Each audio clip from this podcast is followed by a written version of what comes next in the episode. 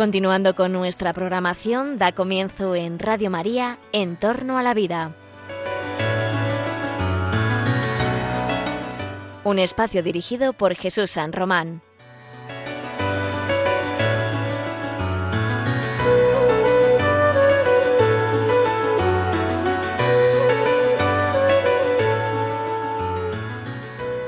Buenos días, queridos oyentes de Radio María.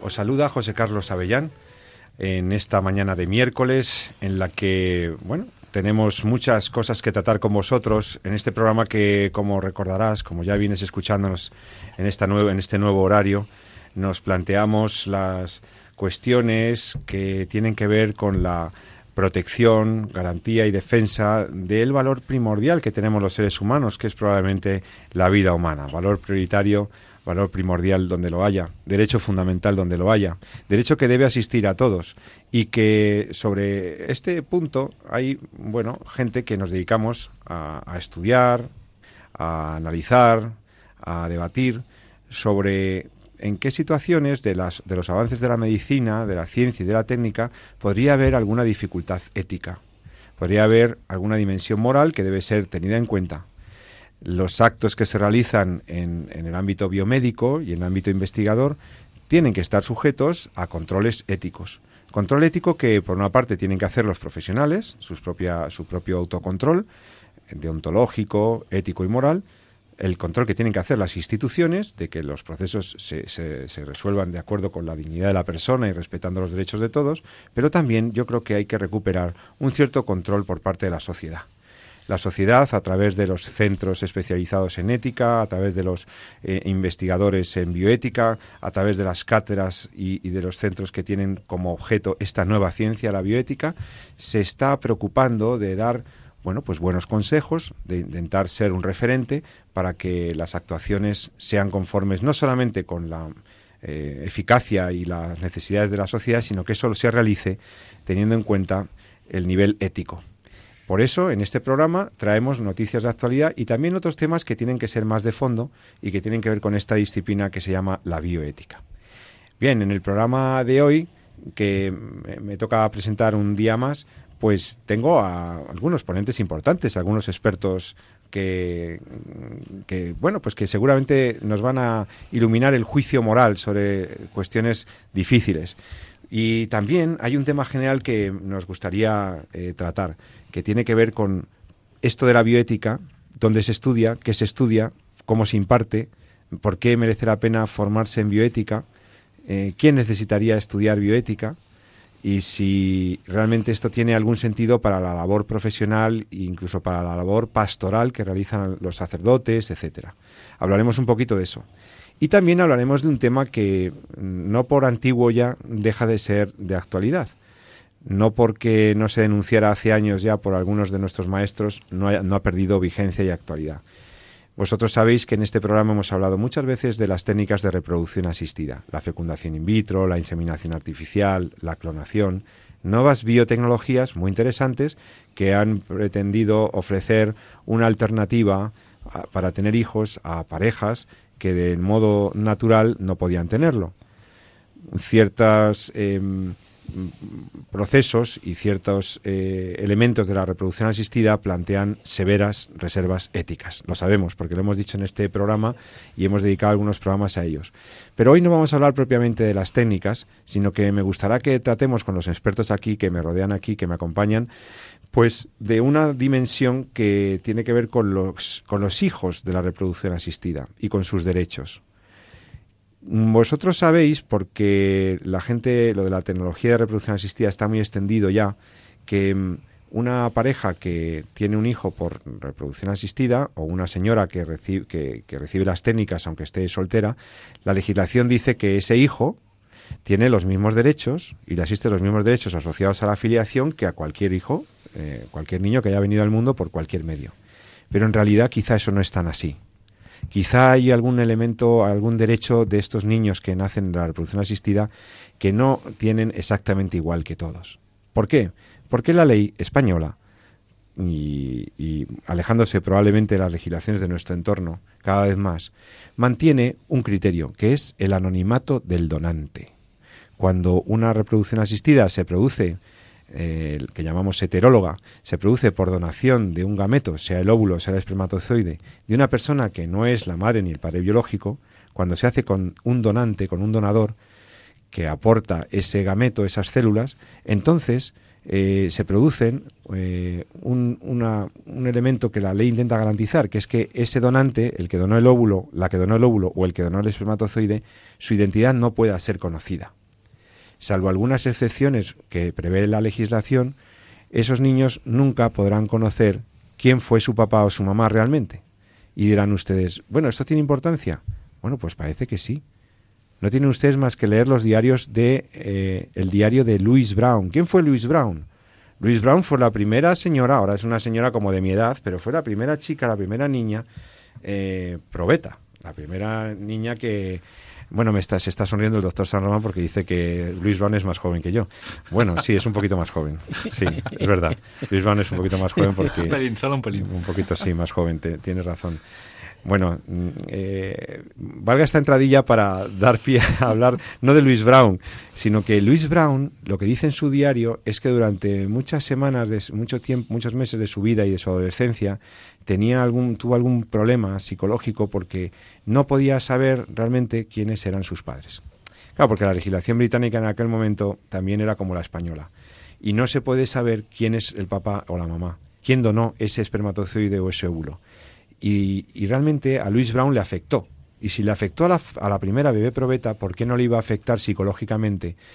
y por qué no le iba a afectar jurídicamente a los cientos de miles de niños que han nacido en estos 25 años a través de la reproducción asistida. Bueno, pues de eso hablaremos también en el programa.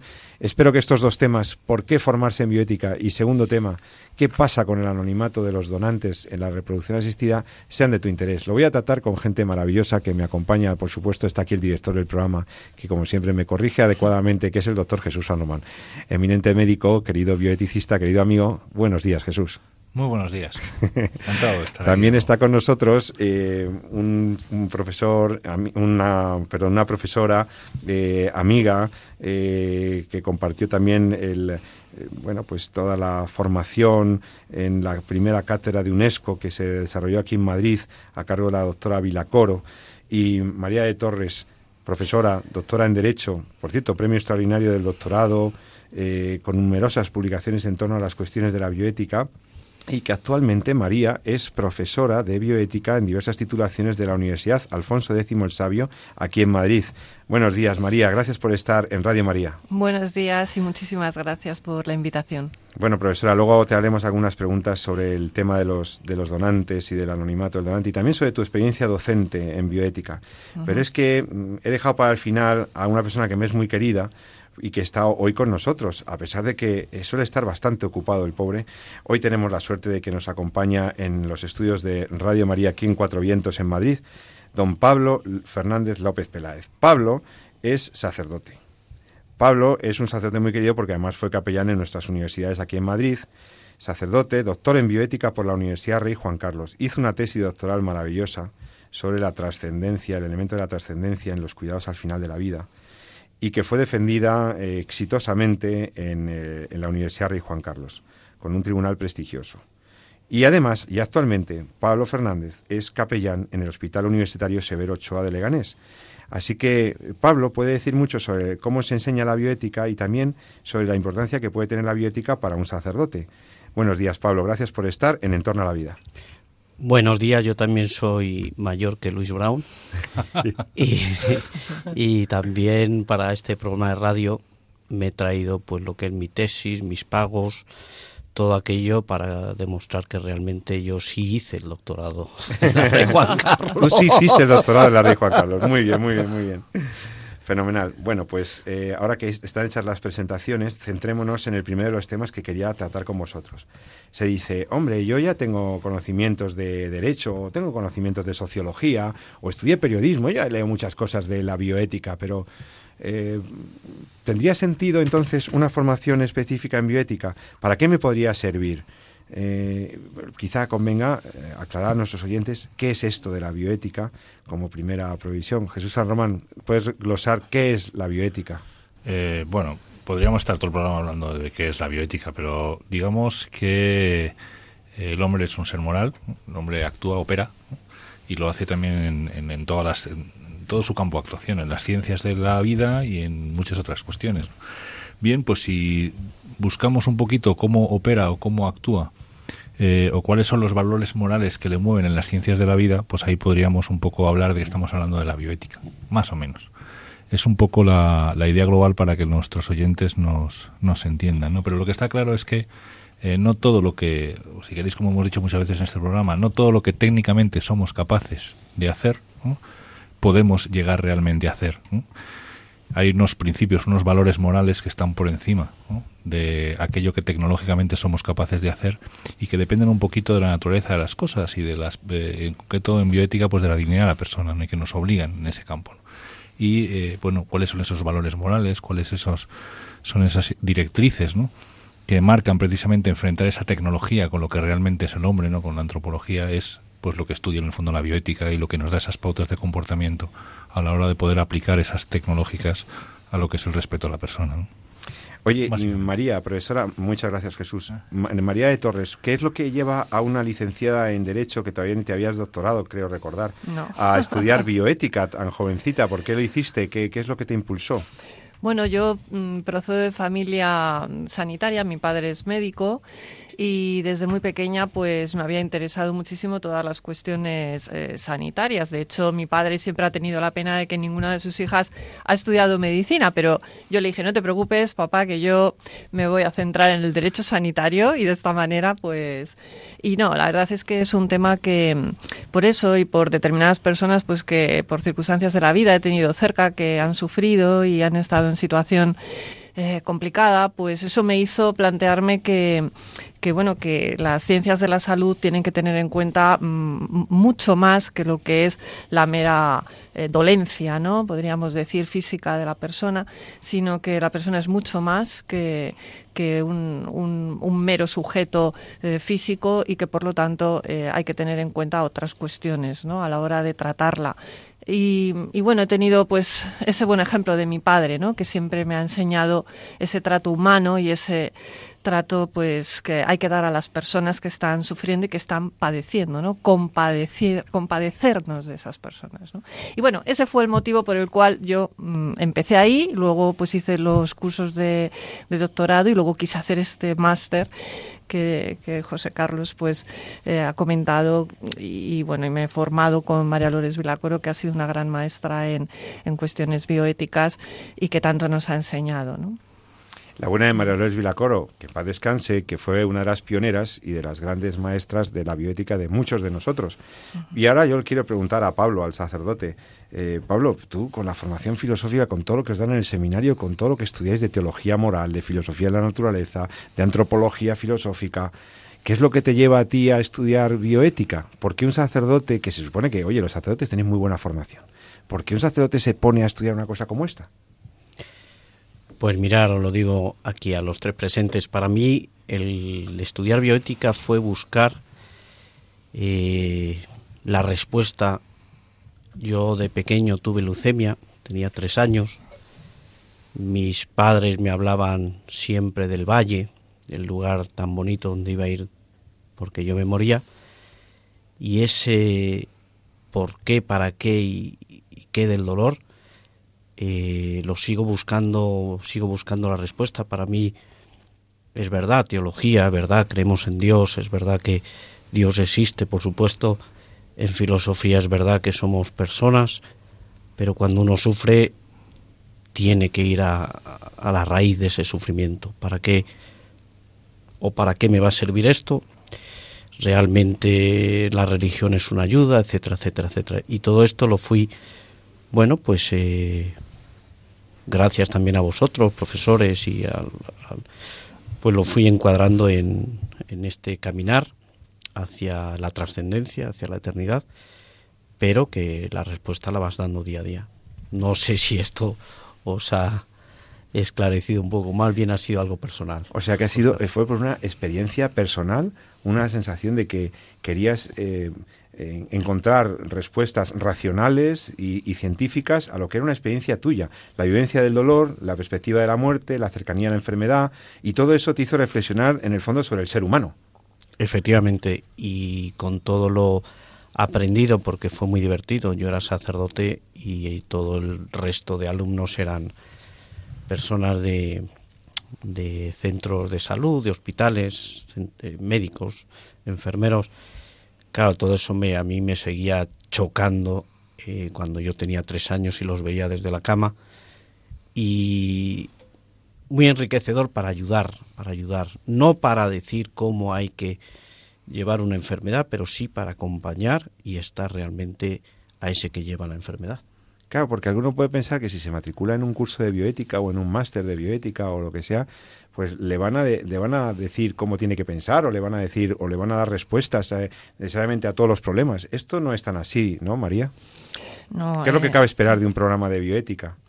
Bueno, eh, la bioética, como vamos, entiendo que todos los que estamos aquí compartimos, no es solamente estudiar lo que es una enfermedad o cómo tratar moralmente esa enfermedad, sino que es ver la enfermedad como una situación en la que se encuentra una persona. Y la persona eh, no se puede estudiar solamente desde el punto de vista del dolor o de la ciencia, ¿no? O, el estudio científico, hasta dónde nos lleva la ciencia o, qué resultados empíricos nos va a dar este hospital o nos va a dar este tratamiento para esta persona, eh, sino que hay que estudiarla desde el punto de vista eh, filosófico, porque la persona es, tiene una dignidad, como hemos dicho, y desde el punto de vista jurídico, porque como más adelante saldrá, el, derecho tiene que regular todas estas cuestiones, porque si no nos quedamos en, eso, ¿no? en que la ciencia puede eh, directamente dar respuesta a las cosas. Entonces, la, gente cuando escucha oír hablar de bioética se piensa que, eh, bueno, esto es una moralina, esto es algo que quizá nos van a explicar, eh, bueno, ya viene el profesor, igual esto es algo parecido a la religión, nos van a decir unas cuantas cuestiones y, bueno, él piensa así, yo pienso así, eh, cada uno tenemos nuestra moral, cada uno tenemos nuestra ética y eh, eso es fruto fundamentalmente del tiempo en el que estamos viviendo. Mm, yo creo que tampoco mm, tenemos eh, bueno el derecho a, juzgar a lo mejor por qué se está dando esa imagen, porque es cierto que llevamos muchos años donde el relativismo y el emotivismo se han ido impregnando en la sociedad en la que vivimos y mm, las personas pues tienen un concepto eh, muy particular de las situaciones que viven y de las dolencias que padecen y no quieren que nadie se meta en su terreno, ¿no? porque ellos piensan de esa manera y eh, respetan que tú pienses de otra manera, pero nada más. Entonces, yo creo que, mm, hay que tener en cuenta que el, que el que haya ese concepto de la biótica es por un desconocimiento mm, total de que la persona no es eh, eh, o no se enfoca solamente desde la religión, sino que es un ser que, además de ser materia, tiene espíritu, tiene mm, racionalidad eh, y eso hay que tratarlo con una, eh, desde el punto de vista filosófico, para que eso, pues de alguna manera, dé la respuesta más completa posible a lo que es el ser humano, ¿no? Y cómo tratarle en el ámbito biomédico. Y bueno, pues... Entonces, cuando se estudia bioética, también hay que estudiar eh, algunos presupuestos. Antes de entrar en los casos, hay a, delimitar soluciones o intentar resolver eh, situaciones críticas o cuál sería el, modo correcto de actuar antes de la formación para la toma de decisiones, quizás sería necesario entonces un estudio previo, un conocimiento mayor de, aspectos antropológicos, filosóficos, básicos, ¿no? Efectivamente, es que eso se, está perdiendo. Se ha perdido el estudio de la metafísica, se ha perdido el estudio pues de la, de la axiología, de la antropología humana, de la antropología básica, que es el hombre. Mm, mejor dicho, quién es el hombre. Mm, eso ya eh, no se estudia, no hay interés por ello. Hemos recuperado ahora recientemente los estudios de filosofía, parece ser que quieren mm, conservarlos, pero hemos vivido unos años muy duros donde todo esto eh, se ha dejado de un lado, donde donde se ha permitido que cada uno pues tenga un, conocimiento propio y, respetadísimo y además que, tenga que respetar el, el de enfrente, sin darnos cuenta que el ser humano necesita una guía, una guía de conducta. Y en el ámbito de la salud, mm, con más razón, porque estamos teniendo en nuestras manos a un tercero. Y eso es una responsabilidad muy grande. No podemos tomar decisiones sobre un tercero sin tener esos conocimientos que tú dices mm, lo suficientemente amplios como para poder, sin llegar a la totalidad y a la absolutez de la respuesta adecuada, porque en este mundo no la vamos a tener nunca, sin embargo, esos parámetros que sí que nos guíen y nos conduzcan a por lo menos eh, estar seguros de que lo que estamos Mm, tomando, las decisiones que estamos tomando son adecuadas a la dignidad que esa persona que tenemos enfrente merece. Yo le quiero preguntar al profesor San Román, que también conoce muy bien los programas de bioética que se ofrecen. Ahora mismo puede estar escuchándonos alguna persona que diga, bueno, pues verdaderamente, si un sacerdote lo ha estudiado, si una profesora de Derecho lo ha estudiado, si tantos alumnos, si tanta gente está estudiando esto de la bioética, pues bueno, me voy a, voy a informarme, voy a enterarme a ver de... Entonces, yo le quería preguntar al profesor San Román, ¿qué es lo que le tiene, qué es lo que usted, qué es lo que tú le pedirías a un programa de bioética, de formación en bioética, ¿qué esperarías recibir de él? Ah, yo, les pediría que, que, busque la verdad, no que la construya. Que busque la verdad. Sí, no que la construya. Estamos en un momento, y lo hemos comentado algunas veces, en que parece que, que eh, aquello que nos mueve, la verdad que es la que nos debe mover nuestro comportamiento, se basa prácticamente en, el consenso. Es decir, eh, nosotros nos reunimos y en lugar de para descubrir cuál es la verdad entre todos y ir avanzando hacia ella, resulta que nos reunimos para construirla, ¿no? Y nosotros mismos marcamos nuestras normas en función de si estamos todos de acuerdo o no, si creemos, entendemos que hay conflicto o no hay conflicto, con lo cual al final, eh, bueno, pues muchas veces lo que obtenemos de ahí, pues algo que es eh, común a todos o que en un momento dado, en un momento vale para la sociedad en la que nos encontramos y que lo aceptamos socialmente, pero que está muy lejos de lo que realmente el hombre tiene que hacer porque agrede a valores que son absolutamente universales como son la dignidad de la persona. Entonces, hace falta, desde mi punto de vista, eh, lo que le pido a un buen programa de, bioética es una buena antropología. En el fondo es una buena percepción, una buena concepción de lo que es la persona. Porque analizar el hecho técnico, el hecho tecnológico es algo que cualquier científico puede hacer, es decir, cómo es la técnica, pero en qué forma o de qué manera esa técnica es capaz de agredir, agredir al hombre, eso solo se puede hacer si además de conocer muy bien el hecho técnico, conocemos muy bien lo que es la persona ¿no? y entendemos dónde surge el conflicto y ahí podemos sacar correctamente las directrices éticas. Es decir, el consenso no es malo, por supuesto, ¿no? pero no es la forma no hay no es, es la forma de descubrir la verdad no de construirla ese consenso no solamente se intenta llevar a, acordar en, en, los comités de ética también en el parlamento o sea estamos viviendo un momento en el que el bien o lo bueno para el hombre se está decidiendo en el Parlamento y el Parlamento, las mayorías, ningún partido político eh, tiene la autoridad para decir qué es bueno o qué es malo para el hombre, porque no es solamente, como hemos dicho antes, una cuestión eh, simplemente eh, física, ¿no?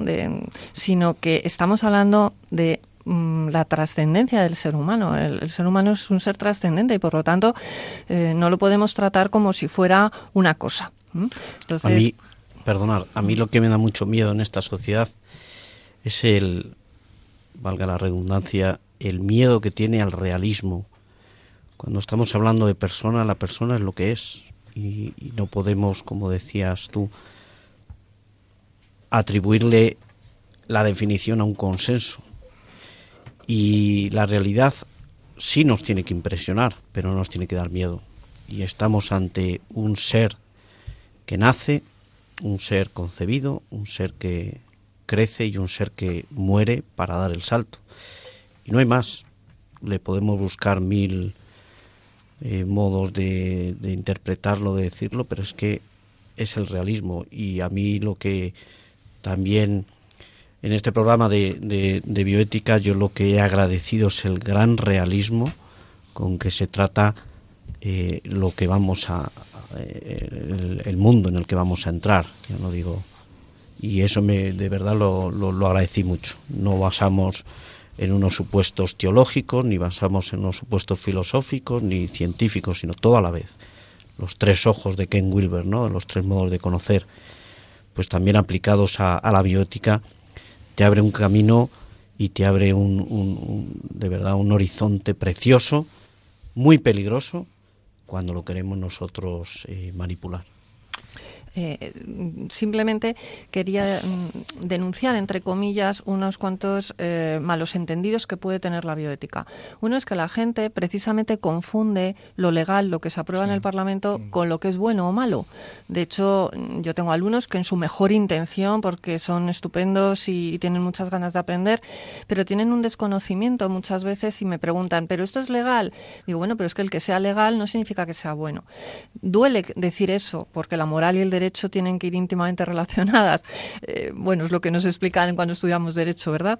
Pero muchas veces hay leyes injustas. Entonces, mm, en fin, eh, es un problema. Yo creo que la formación en bioética tiene que llegar al Parlamento. O sea, tiene que haber gente experta en bioética, pero... a los colegios. Y a los colegios, a, las propias familias que no saben, desconocen. Vivimos en la era de la información. Hay tanta información que en vez de ser buena, porque, por ejemplo, los medios de comunicación social, como puede ser Internet, puede ayudar para mucho bien, pero también, desgraciadamente, hacen daño y la, tanta información, tanto exceso de información, en vez de buscar calidad en la información, los, los chicos jóvenes tienen cantidad cantidad y cantidad.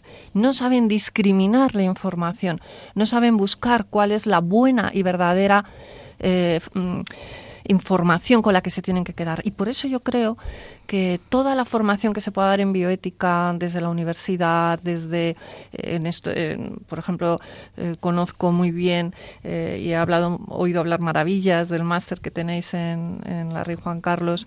Mm, yo creo que va a ayudar y ayuda muchísimo a que la gente que después, esta gente joven es la que va a tratar a las generaciones futuras, estén bien preparadas es que no podemos olvidar que nosotros tenemos la responsabilidad de formar a las generaciones futuras, que esas van a ser las que nos van a cuidar a nosotros cuando tengamos un problema y tengamos una enfermedad. Y también para conocerse a sí mismo, porque estamos siempre hablando de los demás, cómo tratar, cómo conocer a los demás, pero ¿y tú te conoces?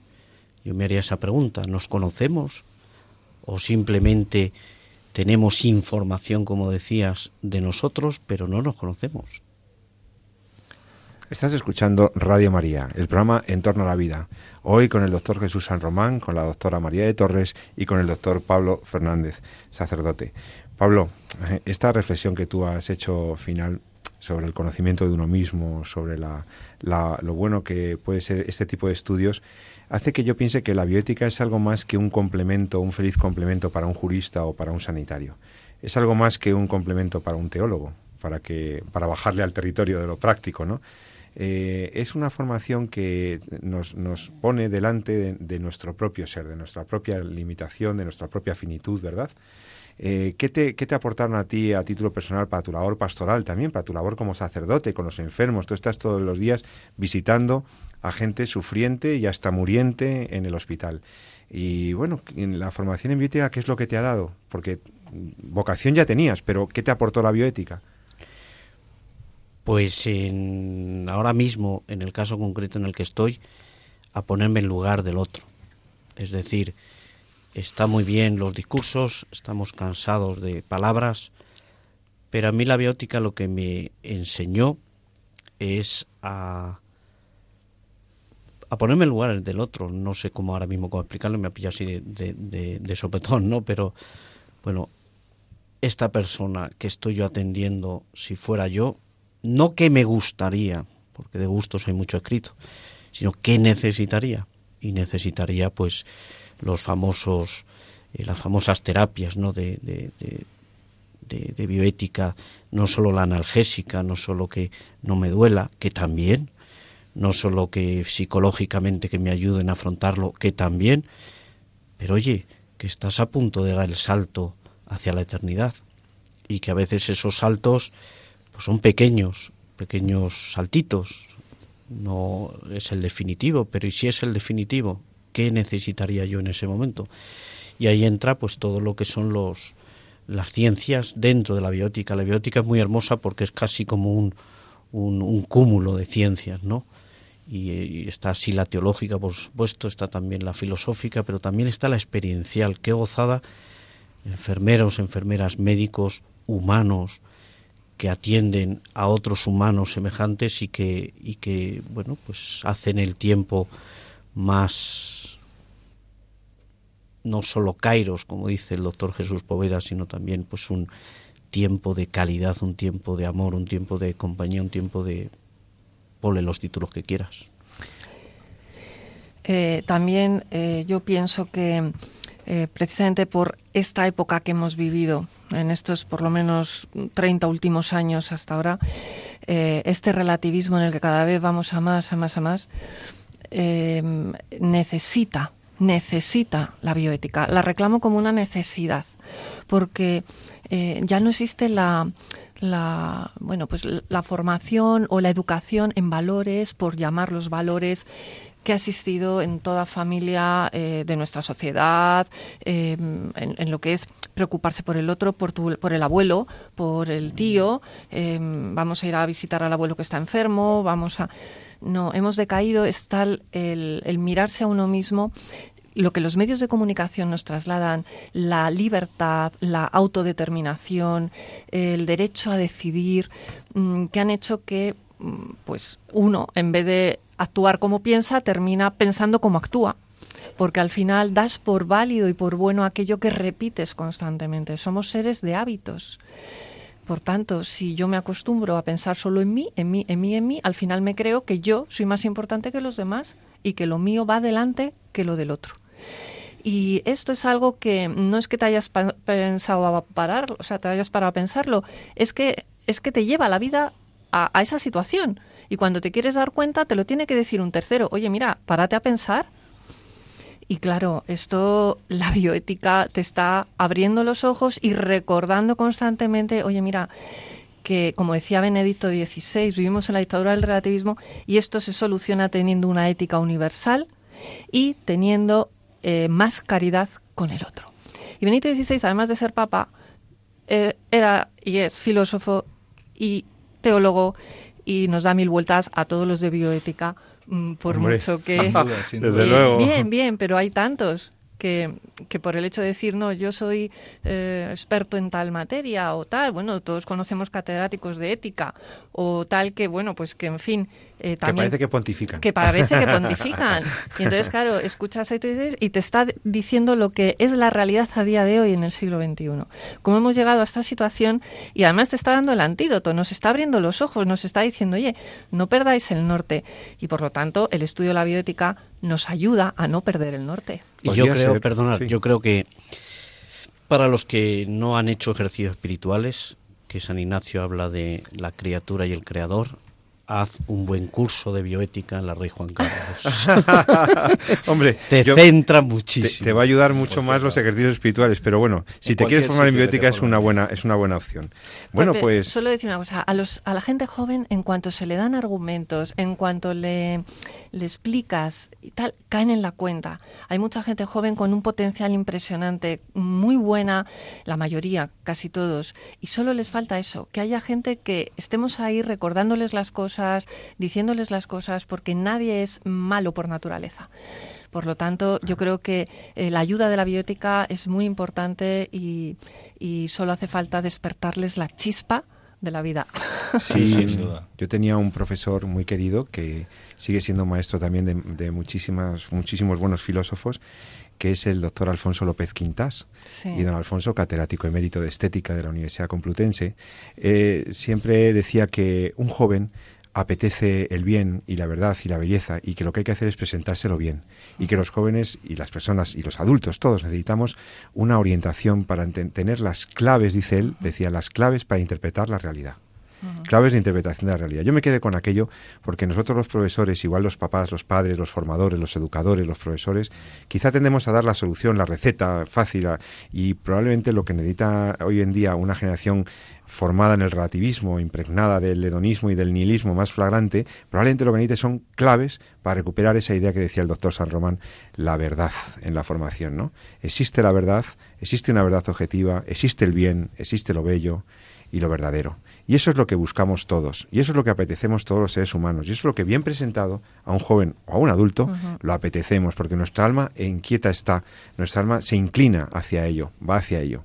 Bueno, pues está muy interesante el tema, pero quiero pasar a otros asuntos eh, que hemos anunciado al inicio del programa. Porque recuerda que estuvimos diciendo que vamos a tratar el tema de los del anonimato del donante. ¿A qué me refiero? El donante, el que dona sus espermatozoides y sus óvulos en las técnicas de reproducción asistida. Cuando una pareja no puede tener hijos del modo eh, natural y recurre a las técnicas de reproducción asistida, a veces se les recomienda o directamente buscan el donante, o sea, un gameto, un espermatozoide o un óvulo donado por una persona ajena a la pareja, a los padres eh, que luego eh, criarán el niño. Y entonces ahí lo que tenemos es una situación paradójica que, que ya describíamos como fuente de inquietud, cuando no de alteraciones psicológicas más o menos graves en los hijos, en, en los hijos de la reproducción asistida, que es el, la imposibilidad legal de conocer quiénes fueron, quiénes son realmente mis padres, o mi padre o mi madre. Eso genera un desasosiego, eso genera una inquietud que la ley ahora mismo no da solución. La ley española, para garantizar seguramente la viabilidad de las técnicas y las donaciones de gametos, sanciona el anonimato del donante. Así permanece en la ley de reproducción asistida española. Y aquí tenemos algunos profesores que ahora vamos a analizar por qué, si se podría revertir eso, qué situaciones genera. ¿Debería tener cualquier niño el derecho a conocer sus ancestros, sus raigambres, su estirpe? ¿Le estaríamos privando un derecho fundamental si le negamos eso? Vamos a hablar de eso enseguida, en un par de minutos. Te pongo una canción muy chula y ahora mismo volvemos. En Radio María. Hasta ahora mismo.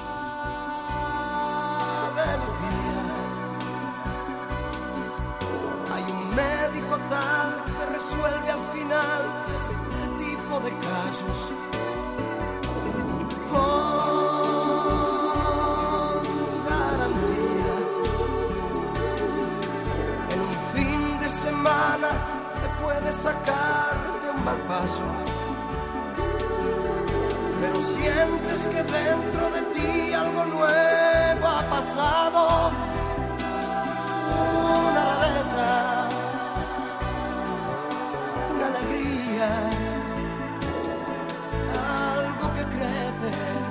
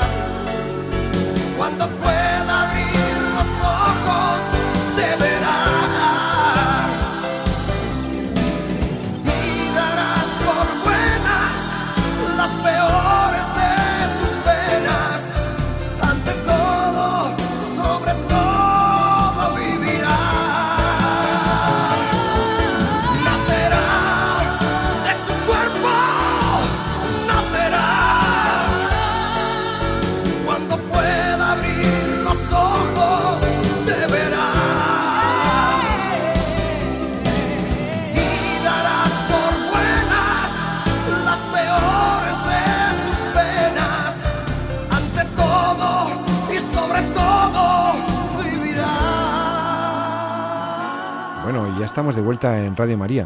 Soy José Carlos Avellán. Estamos en Entorno a la Vida. Después de la música, que nos, ha- nos hemos quedado pensando en eso de los niños que no pueden saber quiénes son sus papás eh, o quiénes fueron sus los que donaron los óvulos o los espermatozoides que garantizaron su existencia. Las técnicas de reproducción asistida nacen hace ahora treinta y pico años con el objetivo de ayudar a las parejas infértiles o estériles a tener su bebé. Bueno, la intención era buena, pero por el camino se hacen algunas cosas que están fuera de la ética. Eso lo sabemos. Hoy no nos vamos a centrar tanto en los aspectos éticos o en enjuiciar la donación de óvulos o de espermatozoides o sus requisitos bioéticos. Hoy vamos a mirar al resultado, al niño que tenemos ahí. De repente ha nacido un niño, pasan los años y resulta que cuando por necesidad a lo mejor por curiosidad o porque se entera de que sus padres hicieron una in vitro o tal, se entera, eh, resulta que la ley le impide saber quién fue aquella persona que donó su espermatozoide o el óvulo que luego eh, su mamá le gestó a él como embrión, o bueno, o a veces le pudo gestar otra, ¿no? La maternidad subrogada, pero vamos a presuponer el caso más ordinario, que es que alguien fue inseminado con semen o con, eh, o con un óvulo de un donante. Y en ese caso tenemos la situación legal de imposibilidad de conocer salvo excepciones legalmente y judicialmente establecidas, quién fue ese papá o esa mamá biológica, genética, perdón. Entonces, para tratar este tema quiero escuchar a los doctores aquí presentes en la mesa. ¿Estamos ante una violación de un derecho, una negación de un derecho fundamental? ¿Estamos ante un supuesto de discriminación o atenta contra la igualdad de los niños el que los niños de la reproducción asistida no puedan conocer quién fue el donante de ese óvulo? Esto, todo esto ah, deja a la reproducción asistida en una situación complicada. Si se revirtiera la ley, ¿habría menos donaciones? Bueno, opiniones. El que quiera. ¿Quién quiere intervenir? la profesora María eh, Torres, profesora de la Universidad Alfonso X. Adelante. Bueno, vaya por delante que el deseo de ser padre o madre es un sentimiento que es muy loable, es muy respetable. Eh, ya en la época en la que vivimos, pues somos conscientes de que muchos hijos se han generado de manera in vitro o mediante inseminación artificial y que muchos de ellos efectivamente pues han sido generados con el, uno de los gametos eh, anónimo. ¿Vale? Entonces, eh, con lo que vamos a decir aquí, no pretendemos que nadie que nos pueda estar escuchando se pueda sentir eh, mal o eh, que se le ha atentado hacia él mismo unos derechos que le son propios, porque supongo que sus padres, a priori, o el padre o la madre, lo han hecho con el mejor deseo de cuidarle, custodiarle y ayudarle. Bien. Pero, pero como estamos aquí para analizar desde el punto de vista bioético todas las cuestiones, las ponemos encima de la mesa con el ánimo de mejorar y ayudar a que tanto los legisladores como todos los estudiosos de este tema bueno, pues podamos, me incluyo por supuesto, tener más elementos para poder eh, discernir qué es lo mejor para todas las personas. Porque no podemos olvidarnos que aquí intervienen dos partes. ¿eh? o tres, si contamos al médico y a la clínica, ¿no? Pero están el padre y la madre por un lado, pero también está el hijo. Y no nos podemos olvidar del hijo. No estamos hablando de un hijo no nacido, que eso, pues ya habréis tenido programas y habréis hablado mucho del hijo no nacido. Ya estamos hablando de una persona que ha nacido y que jurídicamente tiene personalidad jurídica y capacidad jurídica porque ha nacido vivo y desprendido del seno materno, ¿no? Que es lo que nos dice el Código Civil en el artículo 30, 29 y 30. Bueno, pues entonces esa persona, una vez que recibe personalidad jurídica, tiene todos los derechos y obligaciones que los demás. Y está ocurriendo, está ocurriendo que una vez que ya han pasado años y las personas han crecido, se están planteando, oye, ¿y ¿Y quién es mi padre o quién es mi madre? ¿no? Porque el ser humano, y el, doctor que, que, me acompaña, que todos los doctores que me acompañan me podrán decir, todos tenemos ese conocimiento de ese aspecto filosófico que tenemos el ser humano de preguntarnos de dónde venimos y a dónde vamos, eso que solo tenemos el ser humano, ¿no? La prueba está que un niño pequeñito desde pequeño le dice a su madre ¿y por qué? ¿y por qué? ¿y por qué? ¿no? Y no se conforma con un niño porque te lo digo yo. El niño quiere saber una respuesta verdadera y completa de esa pregunta. Tenemos esa ansia de saber. Tendemos a la verdad, como decía eh, el doctor eh, eh, Jesús. ¿no? tenemos esa, esa necesidad de situarnos en la vida, de saber de dónde venimos. Y, eso, eso es algo que no lo puede decidir un tercero. Porque es muy distinto que un niño se quede sin padre o sin madre porque haya fallecido o incluso porque le haya abandonado. Pero uno sabe cuáles son sus orígenes. El problema es cuando el Estado se, se posiciona y, y toma la iniciativa y la autoridad para decidir que cualquier persona puede ser padre o madre solo privando a ese niño de unos derechos que en un futuro puede exigir y reclamar porque le pertenecen, igual que nos pertenecen a cualquiera que estamos aquí. Una, antes de entrar en el ámbito jurídico, desde el punto de vista puramente humano, experiencial, ahora hablo a los dos, a Pablo y a Jesús, ¿por qué tendríamos esa inquietud por conocer, eh, más allá de una explicación, eh, pues ya, pues estuvo con una mamá, estuvo con un papá, ¿por qué, estos niños se hacen esas preguntas? me resulta, yo creo que obvio, ¿no? Es, inherente, ¿no? A la propia eh, naturaleza. Además que lo vemos eh, también en, en, otros aspectos de, de las, estamos en estas fechas llenos de noticias de medios de comunicación en los cuales los hijos buscan a sus padres, ¿no? Y ha habido un juicio porque si han robado un bebé, etcétera. Películas en el cine. Películas, etcétera, en el sentido, en la, necesidad del hijo de saber cuál es su linaje, ¿no? Y esto está desde la antigüedad, ¿no? Cuando, cuando antes eh, los... Eh, no había unos canales, sino uno pues presentaba su linaje en función de yo, hijo de, hijo de, hijo de, ¿no? Que es las, las genealogías famosas y, y también el, no sentirse huérfano en esta masa eh, mundial. O sea, yo quiero saber mis raíces, quiero saber incluso el pueblo donde, donde he vivido, quiero visitar el lugar donde crecí, quiero visitar y saber quién fue mi padre, quién fue mi madre. ¿Y eso, Pablo, crees que puede ayudar a, a encontrarse uno mismo y a encontrar su lugar en el mundo? Por supuesto que sí. Primero porque te pones en el inicio de donde, de donde vienes, como decíamos, y luego muchos aspectos en tu vida que van saliendo, que no sabes el por qué, y que tienen el, el origen en, tu padre y en tu madre. Cada uno somos, eh, el dicho dice, somos de tu padre y de nuestra madre. Pues si yo tengo un carácter, si yo me gusta tal sitio, si a mí el clima me gusta más ese, si es, será por algo. Yo creo que y lo hemos eh, y, lo conocemos que en ese gameto en ese óvulo en ese espermatozoide también está la temporalidad y, y, la localidad. Nuestra maestra la profesora Vilacoro en su libro Huérfanos biológicos que le publicó hace 20 años ediciones Paulinas ya hablaba de estas dificultades que tenía la joven Louise Brown, la primera bebé probeta, para encontrar su propia identidad, los porqués de su vida, al no, al no poder saber quiénes eran sus padres.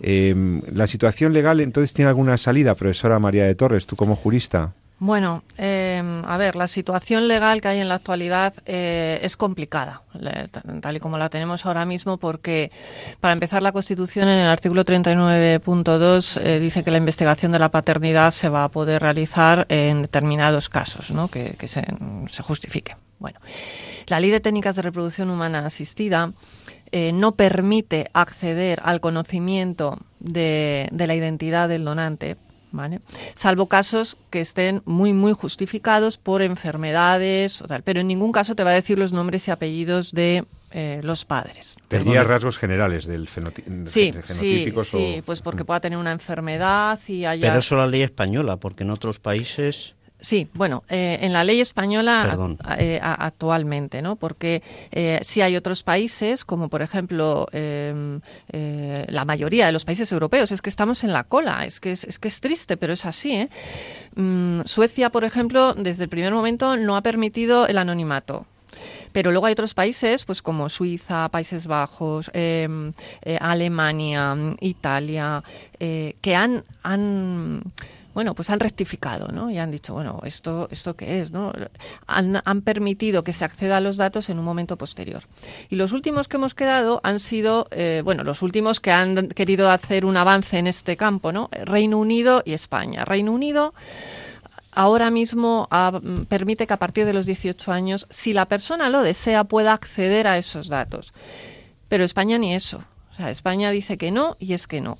Entonces nos tendríamos que plantear cuál es realmente el interés que hay para que no se pueda acceder a estos datos. ¿Cuál es el real interés?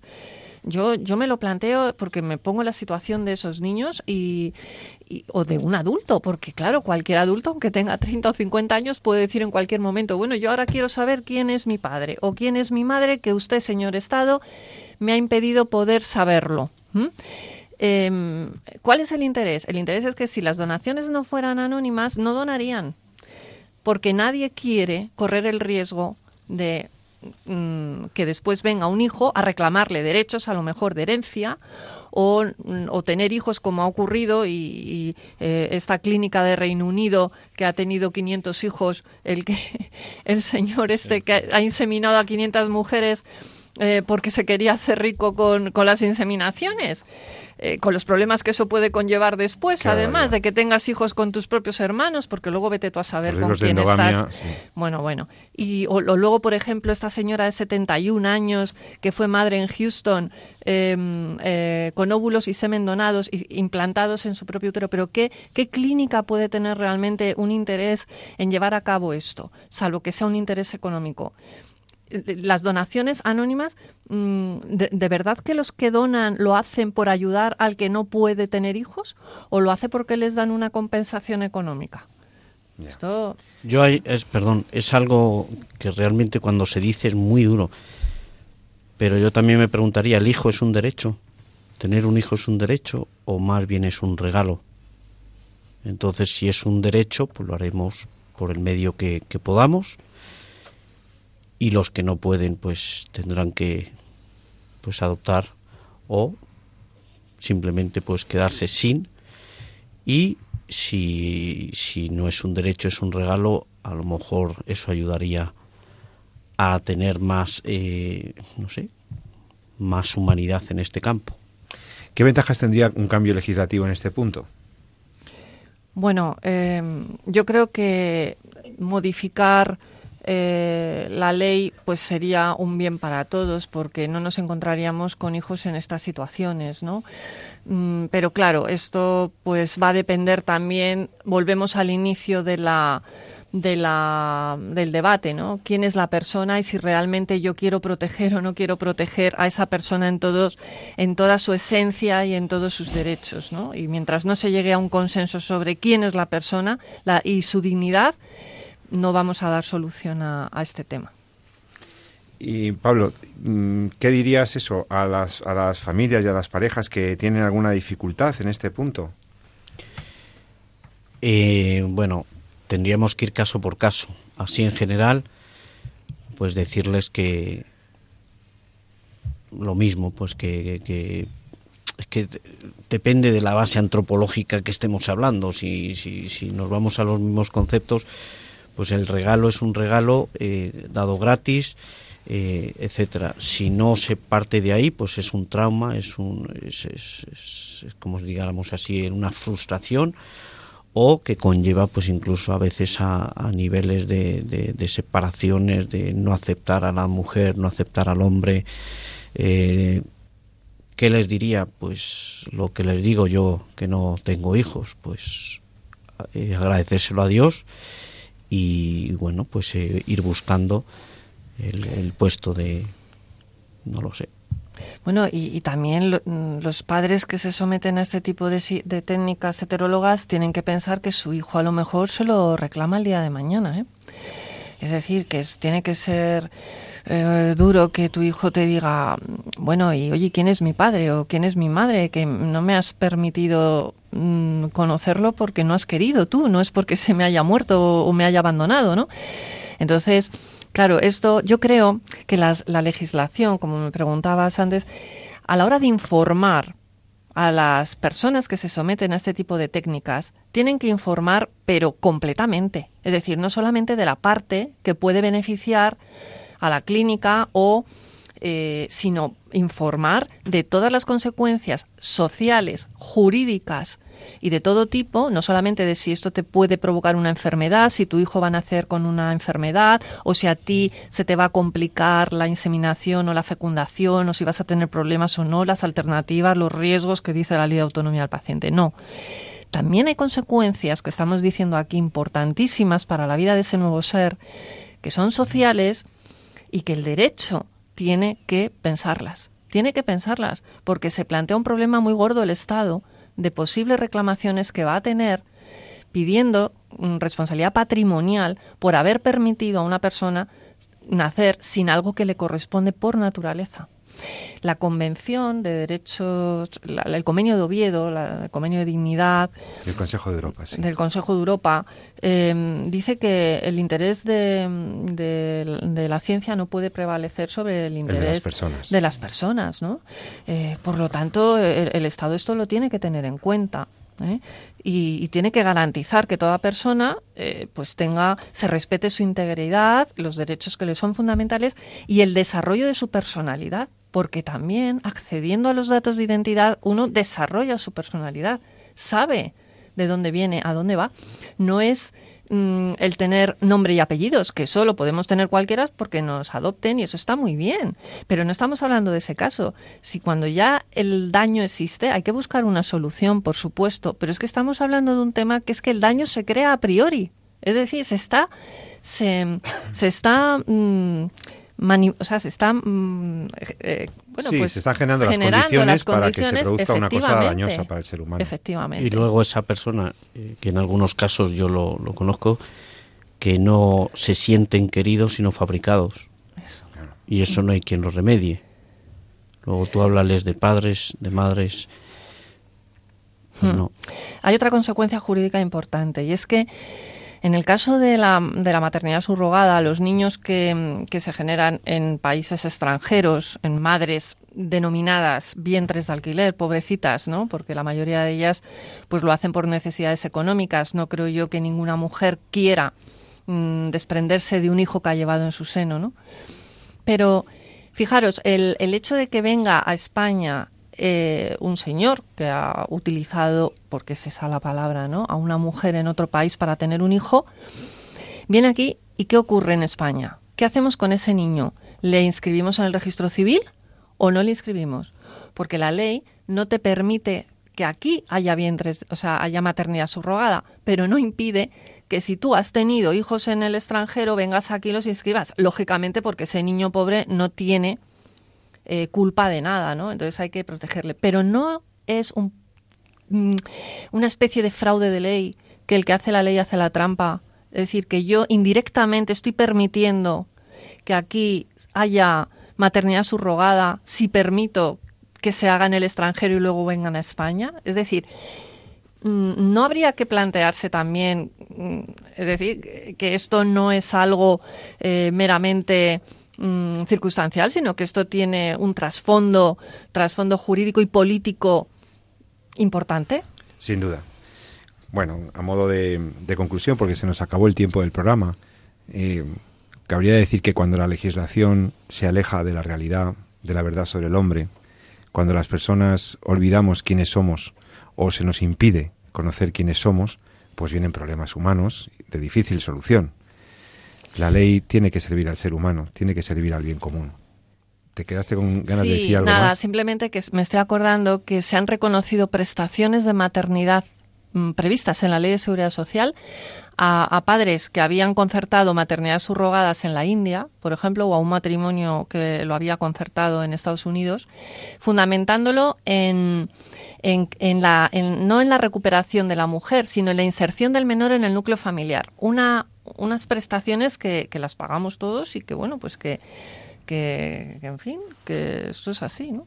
Pues eso, cuando se, se parte de un planteamiento equivocado, se termina mm. llegando a consecuencias eh, absurdas, ¿no? Mm. Pues nada, eh, agradezco mucho a María de Torres, eh, profesora de bioética de la Universidad Alfonso X el Sabio, y al doctor Pablo Fernández, sacerdote y capellán en el Hospital Universitario Severo Ochoa, su presencia hoy en el programa de Radio María en Entorno a la Vida. Muchas gracias, que tengáis muy buena tarde y el resto de la semana muy buena también. Gracias a los dos. Muchas gracias. Muchas gracias. gracias. Y bueno, pues ya en nombre de Jesús San Román y yo mismo, pues os despedimos hasta dentro de 14 días, que esperamos que volvamos a encontrarnos, volvamos a escucharnos tocando temas tan apasionantes. Ya veis qué importante es conocer, estudiar bioética, conocer los criterios, conocer al ser humano para conocernos a nosotros mismos. Y que ninguna ley nos limite esa capacidad de conocer quiénes somos, de dónde venimos y a dónde vamos. Así que hasta dentro de 14 días os saluda José Carlos Avellán eh, con mi recomendación habitual. Amad la vida y defenderla. Muy buenas tardes. Finaliza así en Radio María, En torno a la vida. Un programa dirigido por Jesús San Román.